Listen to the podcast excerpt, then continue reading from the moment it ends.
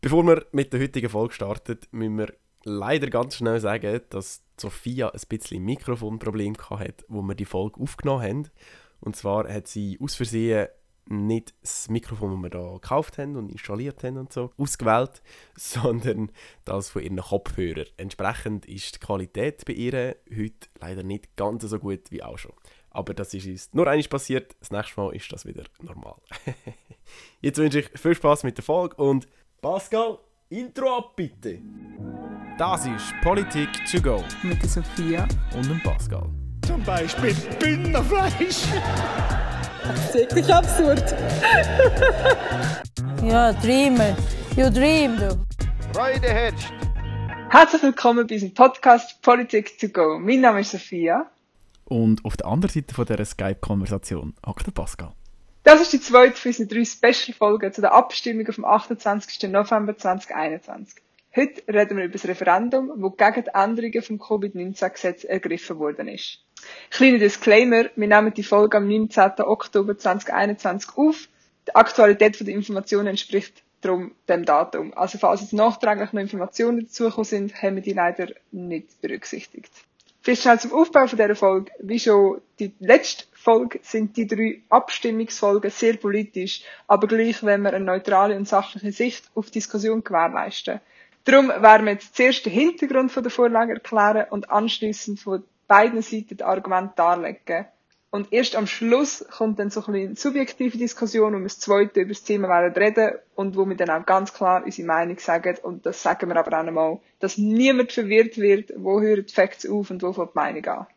Falls du schon eine eigene Meinung zu dem Thema hast oder dir dank der Folge eine hast können bilden, dann teile uns das doch gerne mit. Wir würden uns sehr auf eine sachliche Diskussion freuen. Vielen Dank für den sympathischen Einstieg. ich fasse gerade mal schnell, ich fasse gerade mal schnell an mit dem ähm, zugegebenermaßen noch einigermaßen jungen geschichtlichen Hintergrund von dieser Vorlage. Und die grundlegende Frage, wir haben im Juli doch schon mal über das Gesetz abgestimmt. Warum jetzt nochmal? Ich habe mir zu dem Zweck die ganze Corona-Pandemie mal so ein bisschen aufgelistet. Ihr könnt euch das vielleicht vorstellen wie so ein Zeitstrahl. Angefangen beim Ausbruch im Frühjahr 2020. Also dort in dem Februar, wo das alles so ein bisschen angefangen hat. Dort hat der Bundesrat nämlich ziemlich rasch müssen reagieren und hat darum teilweise das Notrecht erlassen, damit er die Entscheid rasch umsetzen kann. Wir wissen ja, in der Schweizer Politik geht normalerweise eigentlich eher alles sehr träge und das ist bei einer Pandemie halt einfach sehr schwierig.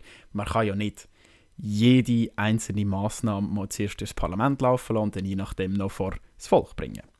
Die Macht vom Notrecht hat der Bundesrat dank der Bundesverfassung, also unter anderem dank dem Epidemiegesetz. Ein halbes Jahr später, am 25. September, hat das Parlament dann ein Covid-19-Gesetz beschlossen, wo ermöglicht hat, dass die Massnahmen vom Bundesrat weitergeführt werden. Es ist nämlich so, dass das Notrecht offiziell nur für sechs Monate gültig gewesen wäre. Das ist dann sofort in Kraft getreten. Gegen die erste Version vom Covid-19-Gesetz, also das, was dann beschlossen worden ist, ist das Referendum ergriffen worden. Das heißt, ein paar Leute sind nicht damit einverstanden gewesen, dass das so gehandhabt worden ist, also das, was das Parlament da beschlossen hat, und hat das Gesetz vor das Volk bringen, in der Hoffnung, dass es abgelehnt wird. Das hat dann dazu geführt, dass wir im Juni 2021 das erste Mal über das Covid-19-Gesetz abgestimmt haben. Das Gesetz ist aber trotzdem in Kraft getreten und am 18. Dezember ist das Parlament erneut zusammengekommen in einer Session und hat sich dann dazu entschlossen, bereits erste, erste Änderungen an dem Covid-19-Gesetz vorzunehmen. Das ist eigentlich bis jetzt in jeder Session vom Parlament passiert, so eben auch am 18. Dezember. Im Januar 2021 haben dann eben die sogenannten Freunde der Verfassung das Referendum eingereicht gegen die erste Fassung vom Covid-Gesetz, also das vom September. Insgesamt haben sie dort 86.000 Unterschriften eingereicht. Im März 2021 war wieder eine Session vom Parlament, das heisst, sie sind wieder alle zusammengehockt und haben neue Änderungen beschlossen, die unter anderem dann eben auch die gesetzliche Grundlage geschaffen haben für ein international anerkanntes Covid-Zertifikat. Und das, die Änderungen von dem Tag, sind die, wo wir jetzt darüber abstimmen. Also das heißt, gegen diese Änderungen ist wieder ein Referendum ergriffen worden. Das sind wieder die gleichen Leute gewesen, wie schon gegen die erste Fassung vom Covid-Gesetz. Am 13. Juni 2021 ist dann eben die erste Abstimmung, gewesen, wo wir ja alle unsere Stimme hoffentlich in die Urne gelegt haben zum Covid-19-Gesetz, damals eben noch über die erste Version vom September 2020. Damals ist das Gesetz mit rund 60% vom Schweizer Stimmvolk gut geheissen worden. Am 18. Juni 2021 hat es wieder eine Parlamentssession gegeben und es sind wieder neue Änderungen beschlossen worden. Ich habe mich dann bei der Recherche gefragt, wie wir jetzt befürchten, dass es dann auch wieder ein Referendum gibt gegen diese Änderungen. Ich bin zum Schluss gekommen, theoretisch besteht die Möglichkeit, bis jetzt ist da aber noch nichts passiert. Anfang Juli, also rund einen Monat später, ist dann eben das Referendum ergriffen worden zu den Änderungen vom März. Das sind äh, die Freunde der Verfassung, gewesen, das Netzwerk Impfentscheid und das Aktionsbündnis der Urkantone. Und die haben rund 187.000 Unterschriften eingereicht. Deswegen tun wir jetzt am 28. November nochmal über das Covid-Gesetz abstimmen. Aber, wie man jetzt so ein bisschen aus dem Zeitstrahl rausgehört hat, wir stimmen nicht grundlegend über das Covid-Gesetz ab, wenn wir das oder wenn wir das nicht, sondern wir stimmen lediglich über die Änderungen ab. Ich habe mir da mal zusammengeschrieben, was das für Änderungen sind und übergebe da mal gerne das Wort an Sophia. Danke, Pascal, für die tolle Wortüberlieferung. Sehr gerne. ich komme jetzt zu den konkreten Punkten. Und ich fange gerade mal mit dem ersten Punkt an. Achtung, es sind ein bisschen viele Aufzählungen, aber es ist einer der Main Points, darum kommt ein bisschen Beachtung über. Und zwar geht es um die finanzielle Hilfe.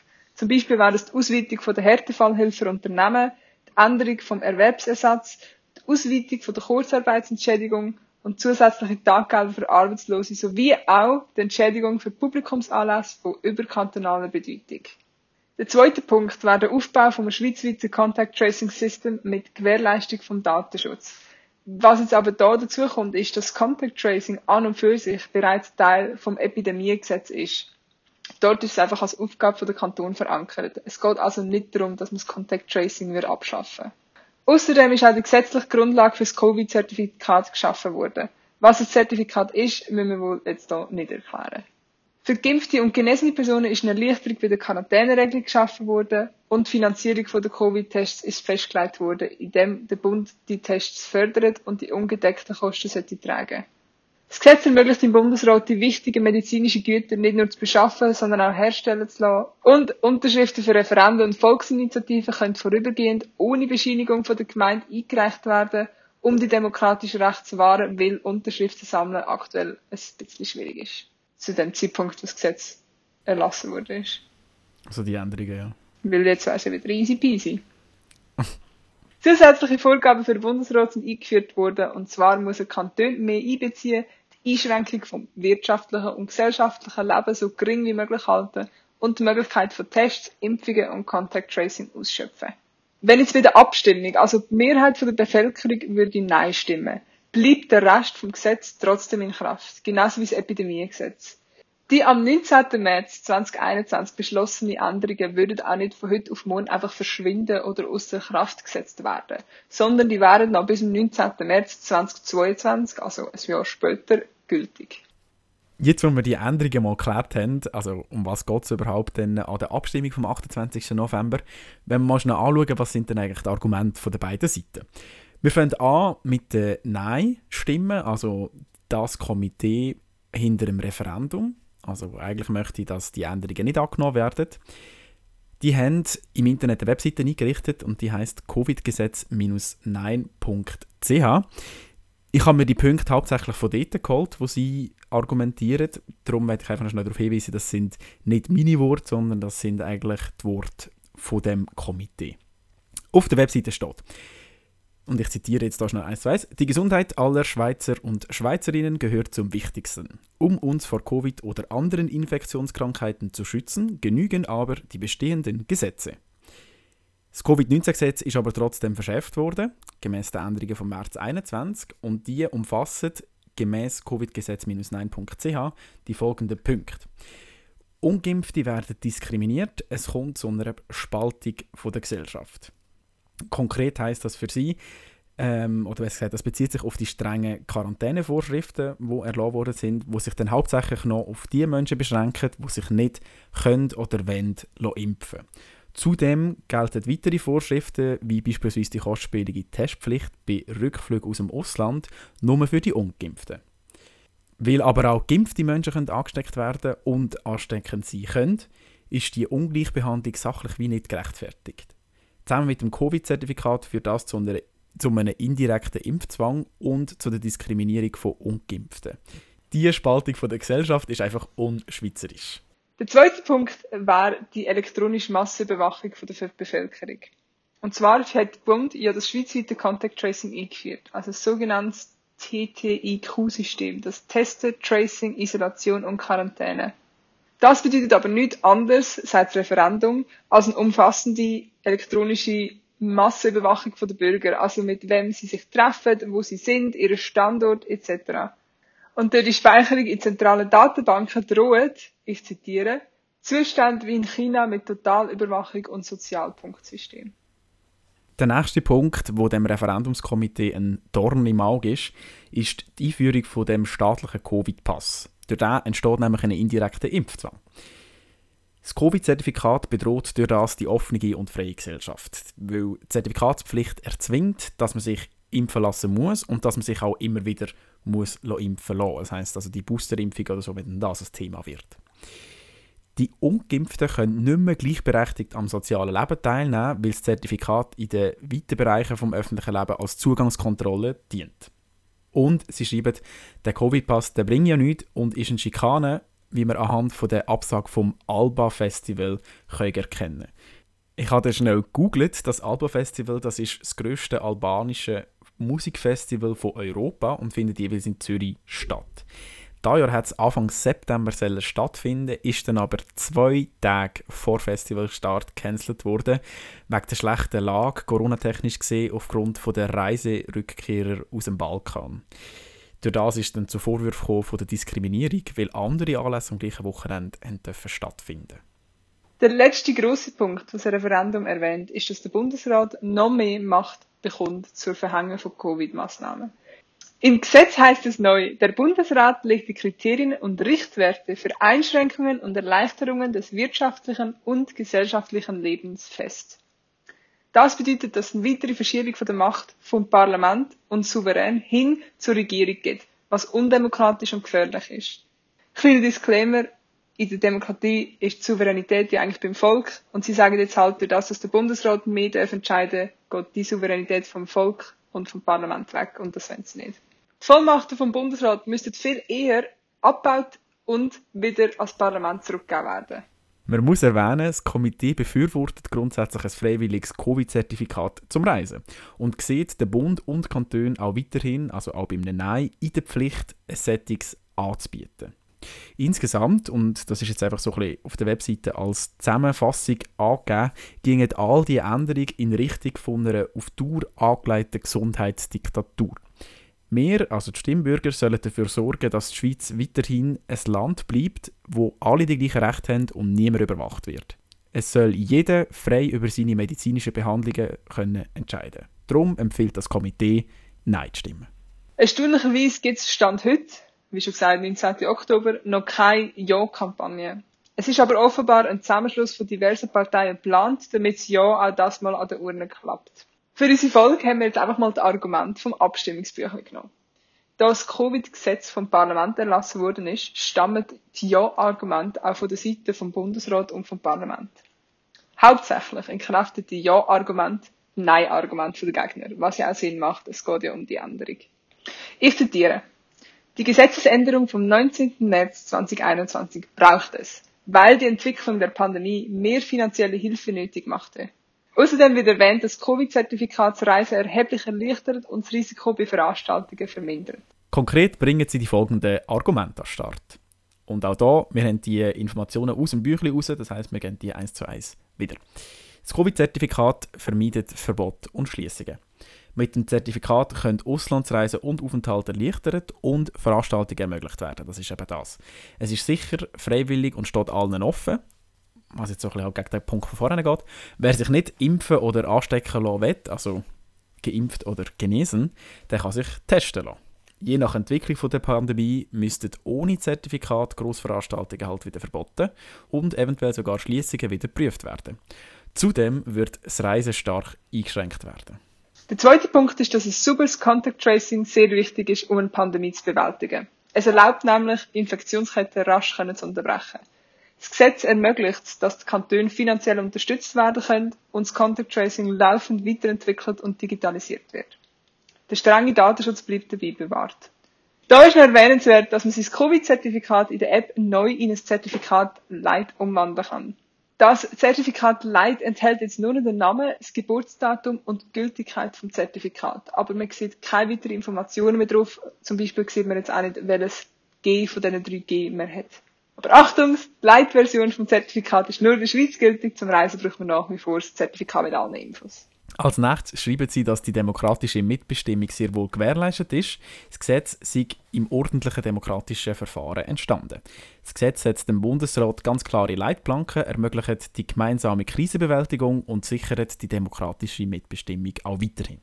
Dank der Ausweitung der finanziellen Hilfsprogramme vom Bund und Kanton kommen Menschen und Unternehmen besser durch die Krise.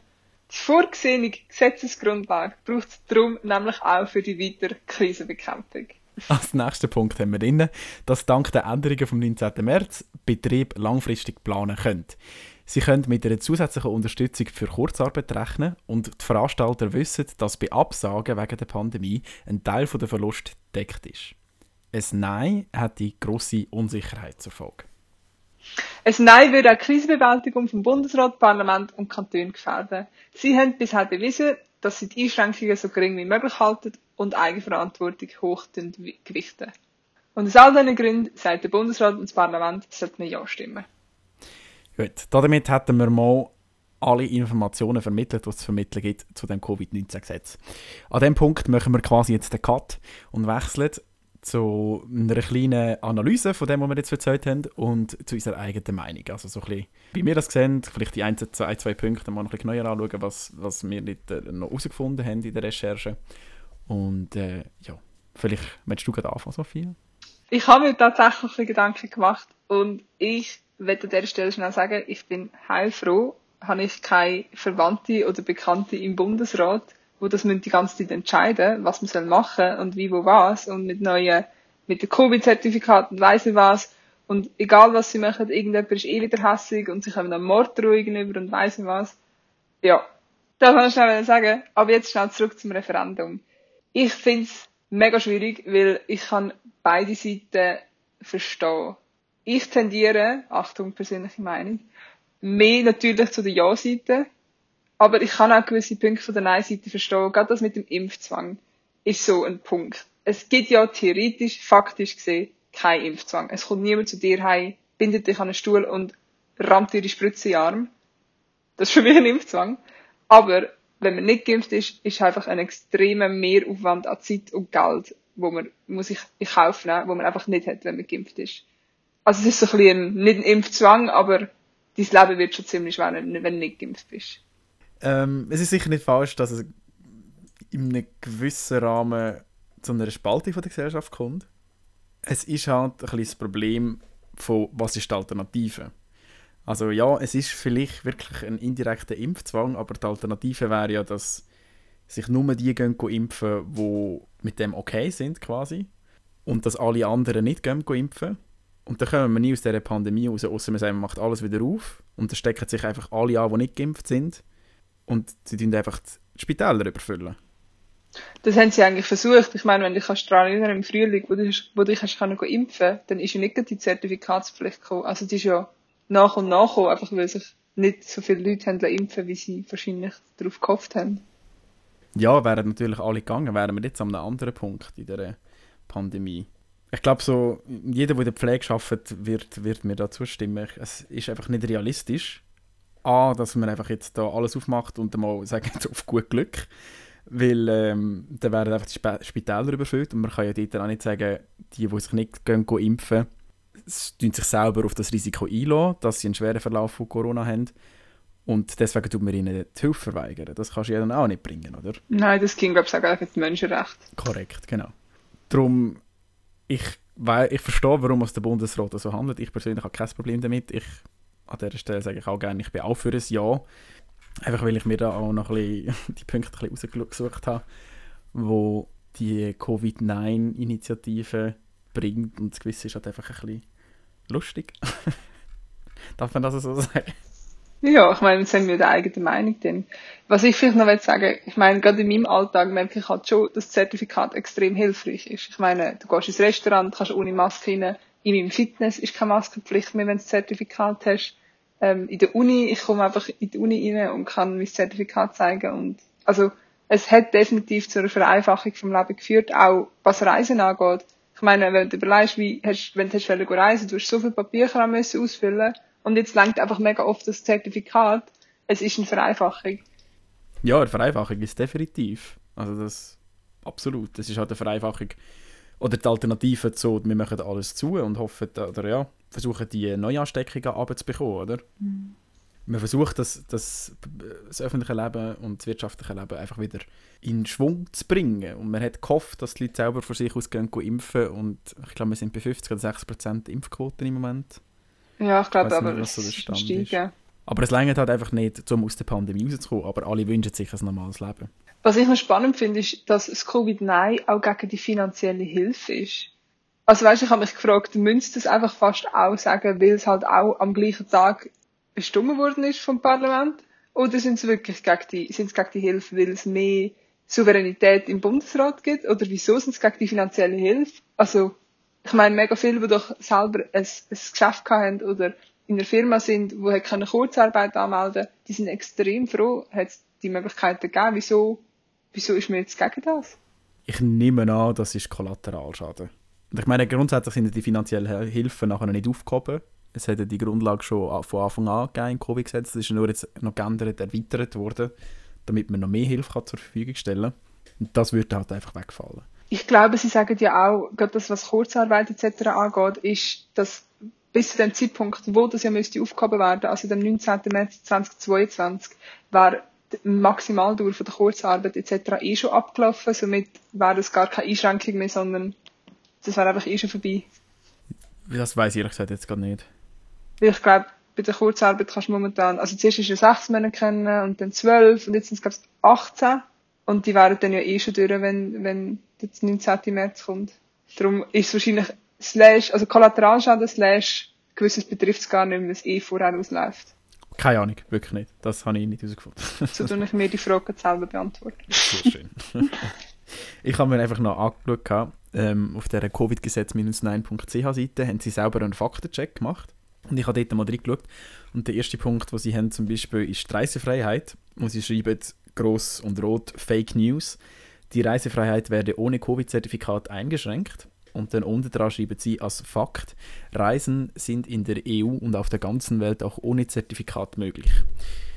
Und ich habe mir das nachher mal schnell angeschaut. Also sie schreiben äh, eben, dass Zertifikat keine Voraussetzung für die Freizügigkeit in der EU sei. In Großbritannien gibt es gar kein Zertifikat. In einigen US-Bundesstaaten sind siegen angeblich solche Zertifikate sogar verboten. Das habe ich alles nicht recherchiert. Ich habe nur mal schnell geschaut, wie der Stand in der EU dort ist, das, was sie zuerst gesagt haben. Und das ist korrekt. Es braucht kein Covid-Zertifikat zum Reisen in der EU. Aber, und da ist jetzt einfach äh, eine technische Feinheit. Es braucht gleich einen Impfnachweis, einen Genesigkeitsnachweis oder einen Testnachweis. Es braucht Aha, es muss einfach kein Zertifikat Oh, wow. Also es geht ja. mehr um das Prinzip von der Zertifikatpflicht, nicht unbedingt um die Tatsache, dass man gleich muss können bestätigen dass man eine von den 3G hat. Und das habe ich ein bisschen lustig gefunden irgendwie. Vor allem, wenn du überlegst, gerade in unseren Nachbarländern sind sie ab und zu noch viel schärfer, was die 3G-Regeln angeht. Also bist du wirklich ab und zu aufgeschmissen, wenn du kein Zertifikat, also keinen Nachweis hast vom Impfen. Mm ich habe mir erst überlegt, ob sie irgendwie das so interpretieren, weil am Zoll jetzt eigentlich nicht jedes Auto rausgenommen wird und du das Zertifikat musst zeigen. Mhm. Aber grundsätzlich bräuchte ich wirklich den, eins von den drei Gs. Mhm. Aber halt nicht zwingend das Zertifikat, so quasi. Und Amerika genau. habe ich doch auch gemeint, dass du nur reinkommst, wenn du geimpft bist. Das geht jetzt ja am 8. November wieder das auf. Habe ich jetzt nicht, das habe ich nicht recherchiert. Okay. Was ich einfach noch interessant gefunden habe, ich glaube, so das Covid-Zertifikat ist einer der Hauptargumente, jetzt, warum man das Nein will.